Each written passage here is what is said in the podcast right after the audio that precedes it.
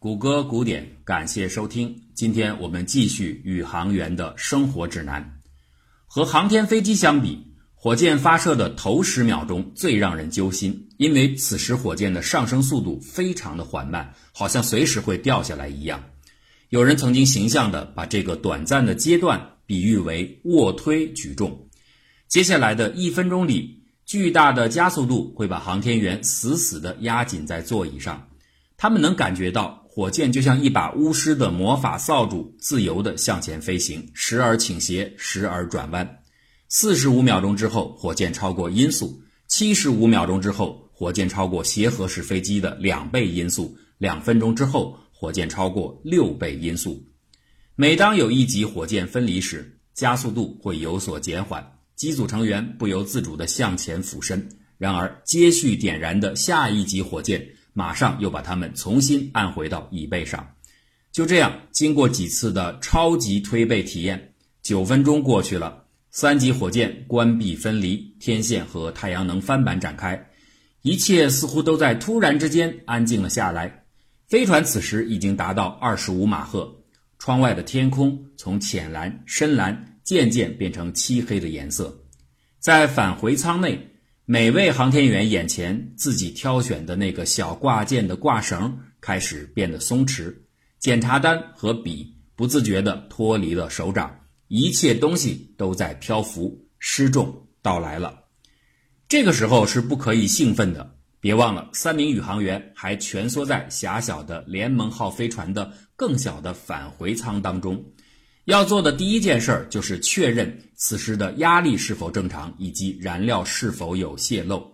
一旦这两个方面存在任何的隐患，他们就需要立即在太空中掉头，向着计划好的备用降落场地中的某一个实施迫降。如果情况异常紧急的话，甚至可以不顾地点，先一头扎回大气层再说。那至于落到哪儿，已经不是首要考虑要素了。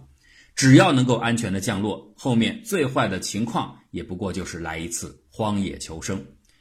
这次哈德菲尔德他们的运气不错，检查的结果显示一切正常。那现在三个人终于可以打开稍微宽敞一些的轨道舱的舱门，进去脱掉笨重的宇航服了。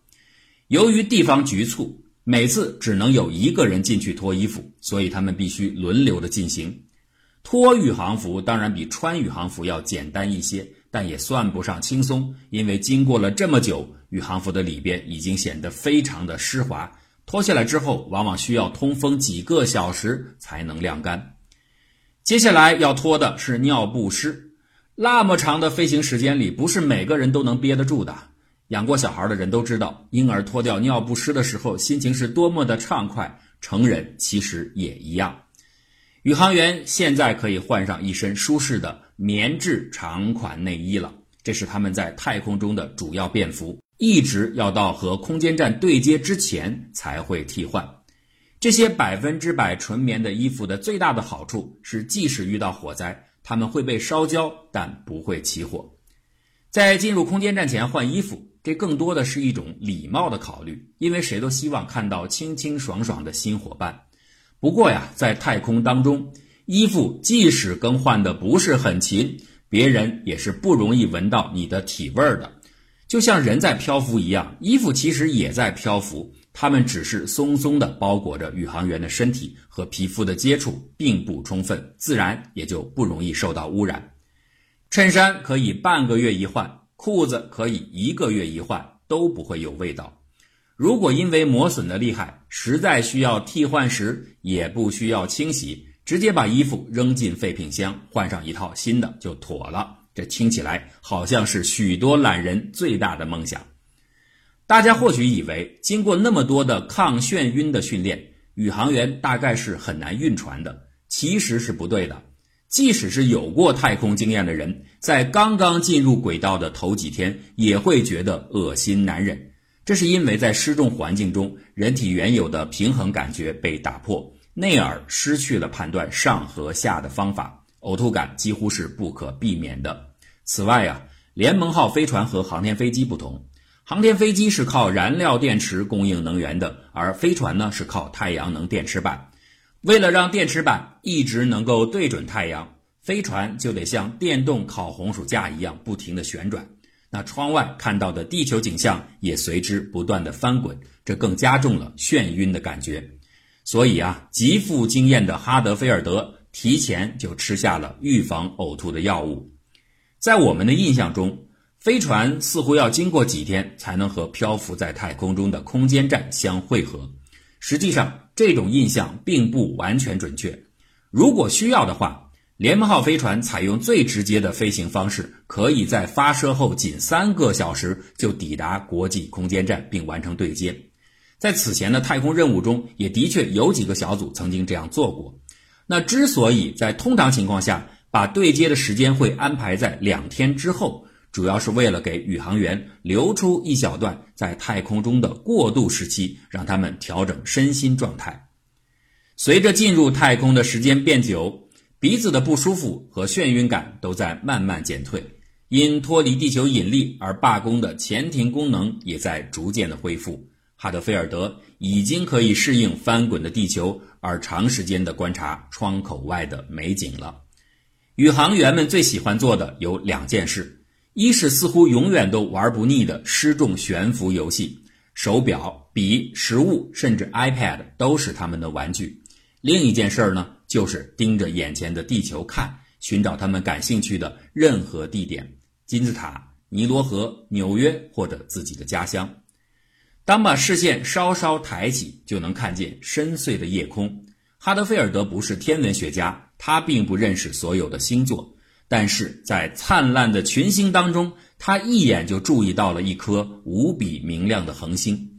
这颗恒星是如此的璀璨，而且它竟然还在变得越来越亮、越来越大，直到它大的根本不像是一颗星。哈德菲尔德这才看清，这个亮点就是国际空间站，他们此行的目的地。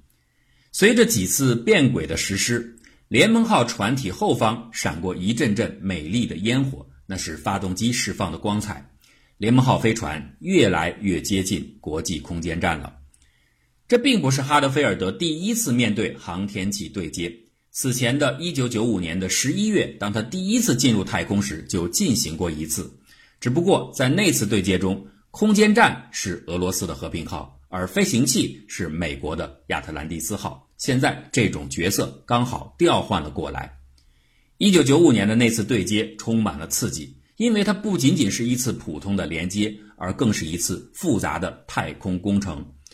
当时考虑到后续还会有多次航天飞机和和平号的合体需要，工程师们计划在两个航天器之间放置一个专用的连接舱段，它的一头永久地安装在和平号上。另一头则用来方便的对接随时到来的航天飞机。连接舱本身的巨大，给它的安装带来了很大麻烦，因为视线全部被遮挡。更糟糕的是，所有用来进行远程监控的测距雷达也都出现了问题。唯一能够让人们看到操作画面的，就只剩下安装机械臂肘部的一个小型摄像机了。这种情况下的操作就好像人失去了本体感受。所谓本体感受，是小脑这个运动信息处理器官产生出来的。我们每天早上一醒来就能够知道自己躺在哪儿，这种方位感就是本体感受。本体感受太平常了，以至于没有人意识到它存在的重要意义。但是如果你像罹患神经疾病的伊恩·沃特曼一样，小脑的信息通路全部被阻断，而只能凭借双眼，根据肢体和周围环境的相对位置关系进行计算，才可以做出相应动作时，你就会知道这有多么别扭。没有了测距雷达，就等于失去了本体感受。哈德菲尔德只能像机器人的 AI 一样，根据图像去计算机械臂的每个动作，这肯定是异常缓慢和困难的。好在。最后的安装任务还是完成了。那正当大家要通过连接舱进入和平号轨道空间站时，又出了状况。俄罗斯人也不知道是怎么想的，他们把连接舱的舱门里三层外三层的包装的结结实实，根本是撕扯不开。最后啊，还是哈德菲尔德灵机一动，简单粗暴地亮出了一把瑞士军刀，这才算破门而入。他们飘进了和平号。俄罗斯的宇航员在门口向新来的伙伴热情地打招呼，然后呢，大家在空间站的里面热烈握手。哎，为什么不在门口就握手呢？这可不是不热情，而是另一种迷信。因为俄国人觉得在门口握手不吉利。和上一次的对接经历相比，二零一二年十二月二十一号这一次联盟号飞船和国际空间站的对接要轻松许多。但是啊，开门的过程仍然不像想象中的那么容易，不是按一两个按键一推门就行了。实际上，整个开门的动作持续了两个小时。这倒不是因为这一次舱门依旧捆扎的太结实，而是为了做检查，要确认连接的时候那个巨大的创击力没有对空间站的密闭性造成损害。在开门检查的整个过程中，哈德菲尔德他们一直在敲击着自己一侧飞船的舱门，那与此呼应，空间站的伙计们也不停地敲打着他们里面一侧的舱门，这就是欢迎的节奏。国际空间站是一个名副其实的庞然大物，它重达四百五十四吨，全部的太阳能电池板如果展开，加起来足有一英亩大，里面的生活空间超过了五间卧室的大小。这在太空当中绝对是奢侈到不行的豪宅。国际空间站像一个巨大的腔肠动物，航天员们就生活在这个动物的中空体腔内。它的主体结构是一系列串联在一起的圆柱形或球形舱段。但是啊，中空腔的截面并不是圆形，而是正方形。在这个长长的中心轴上。从各个地方伸展出许多分叉的树枝，那是一些功能舱室，包括三个俄罗斯舱段、三个美国舱段、一个欧洲舱段和一个日本舱段。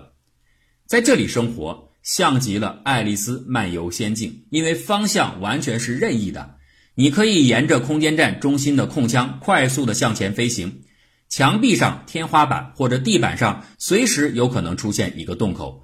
不管你的脑袋向着哪个方向的洞口一头钻进去，在新的舱段中，方向瞬间就会被扭转过来。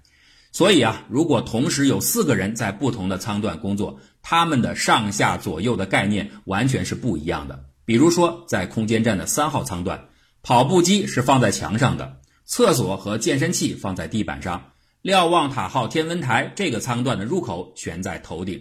当然了。如果你愿意，也完全可以反过来说：说瞭望塔号在地板上，厕所悬在头顶。只不过说脑袋上扣着一个厕所，听起来怪怪的。空间站的墙壁上布满了数量众多的尼龙搭扣，这是用来固定勺子、试管、铅笔、小刀这些小物件的。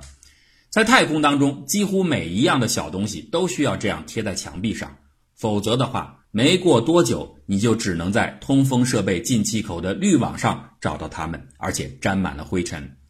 在美国设计的舱室中，搭扣的数量相对较少，因为设计师认为太多的搭扣用处不大，却徒增火灾隐患。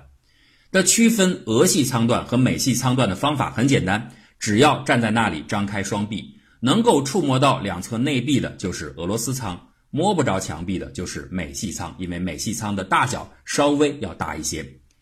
舱壁的颜色基本都是白色，这是美国部分和俄罗斯部分很少的相一致之处。不过呀，美国舱当中最早的一段1998年发射的节点一号是一个例外，这儿被涂上了三文鱼一样的浅橙色，因为当时的设计。参考了精神科医生给出的建议，说柔和的色彩有助于保持心理健康。现在看来啊，这些医生可能是因为天天接触精神病患的缘故，把精神方面的影响因素夸大了。空间站里并不是寂静无声的，而是时时刻刻保持着一种轻微的噪声，那是水泵和风扇的声音。失重环境中，空气不会自然的流动，热量也不会自然的混合。那要想保持一个舒适的环境，通风系统必须持续不停的工作。有的时候，这种连续的噪声会被清晰的一串噼噼啪啪声给打断。这种像电火花一样的声音来自于微陨石颗粒的撞击。睡觉当然是一件重要的事情。国际空间站内部采用格林威治标准时间作为自己的时区，每到晚上，没有职业任务的宇航员都要按时休息。站内共有六个睡眠站，啊，所谓的睡眠站其实就是靠着墙壁的一个电话亭大小的盒子，里边有房门、有睡袋、有小灯，还有几个放置笔记本电脑和个人物品的地方。尽管这些小亭子空间狭小，而且不隔音，但它们仍然是空间站中难得的个人私密空间。洗漱同样需要适应，在太空中刷牙时，牙膏是直接吞下去的；洗手的时候，使用的是一包已经混合了免冲洗肥皂的水。你需要从包里把这种泡沫状的物质慢慢挤出来，细心地涂满双手。让它以凝胶的方式摊开，并且附着在你的皮肤上，而不是散开成一个一个到处漂浮的颗粒。空间站里是无法洗热水澡的，取而代之的就是用一块潮湿的毛巾擦拭身体。洗头发同样是用免冲洗的洗发水，然而你的头发绝对不会像在地球上一样被洗得那么干净，因为失重让洗发水很难有效地洗涤发根。宇航员锻炼的镜头，我们大家都见过很多，但是很多细节仍不为人所知。比如说，太空中的自行车健身器都有一个脚套，你必须把脚伸进去，才能保证自己不会飘走。因此啊，这样的方式使用久了以后，就会造成一个有趣的现象。哈德菲尔德就发现自己在空间站待上一阵子之后，脚底的皮肤变得无比的柔软，但是脚面却开始结出老茧。这就是经常用脚面勾住身体的缘故。和地面上的人一样，航天员里边也分为喜欢运动的和不喜欢运动的两大类。那尽管每个成员都得按照要求完成定量的身体训练，但是啊，热衷运动的人往往会超额完成。比如说，两千零七年，苏尼威廉姆斯在天上就跑了一个波士顿的马拉松，用时仅为四小时二十四分钟。有趣的是。在太空当中运动，最要特别当心的一件事儿就是出汗，因为在失重条件下，当你快速的挥动手臂或者扭头的时候，你洒出来的一颗汗水就有可能穿越长长的舱室，打到遥远的另一位航天员的脸上，这就太不礼貌了。所以，随时擦汗是每个人在运动时必须养成的习惯。我们在小便间里最常看到的一句话是。向前一小步，文明一大步。国际空间站的厕所里也有类似的一句话，这是特雷西·考德威尔·戴森在他最后一次的太空之旅中写在厕所墙壁上的：“保佑那些擦干净漏斗的人。”国际空间站是有专用厕所的，这比联盟号飞船强太多了。在飞船里，只有一根管子，前头是一个黄色漏斗，你把旋钮转到开，听到气流声就可以凑近使用了。那如果被人看到怎么办呢？哎，放心，其他的宇航员是会自觉地把头扭开的。在空间站里就好得多，那儿有一个白色的小屋，墙壁里边会伸出一根长长的软管，软管带有一个小型过滤器便池。打开盖子，里边的吸气装置开始工作。这种吸气装置的旋转加速过程有大约十五秒的循环周期，所以啊，你必须掌握好这个周期。在它的吸力足够大的时候再排尿，否则就会因为吸力不够而弄得到处都是。如果你觉得某一次的排尿时间会比较长，达到了十秒钟左右，你就得注意，不得不在几秒钟之后暂停一下，憋住，等待下个周期吸力再次的变强。不过呀，即使再小心，仍然免不了会有残留的尿液留在漏斗里，所以啊，这才留下了戴森的那句名言。如果是参与尿液实验，那情况就更复杂了。你需要带着数据表、比色卡、棉签儿、pH 试纸，还有不少的湿巾、小袋子，这一大堆零碎走到厕所里。在地球上这个不成问题，你把它们摆整齐，按需取用就好。但是想想在太空中的状况，双脚勾着脚套，一只手抓着软管，能够操作的就只有另一只手，那怎么可能同时抓住这么多实验物品呢？如你想象，厕所的墙壁上当然也有很多尼龙搭扣，但是那个搭扣的大小是没法固定棉签、纸条这样的小东西的。哈德菲尔德很聪明，他想到了一个办法，就是用一本书来 DIY 一个简易的小型放物架，也就是说，把很多小的东西直接插到书页当中，利用摩擦力来固定它们。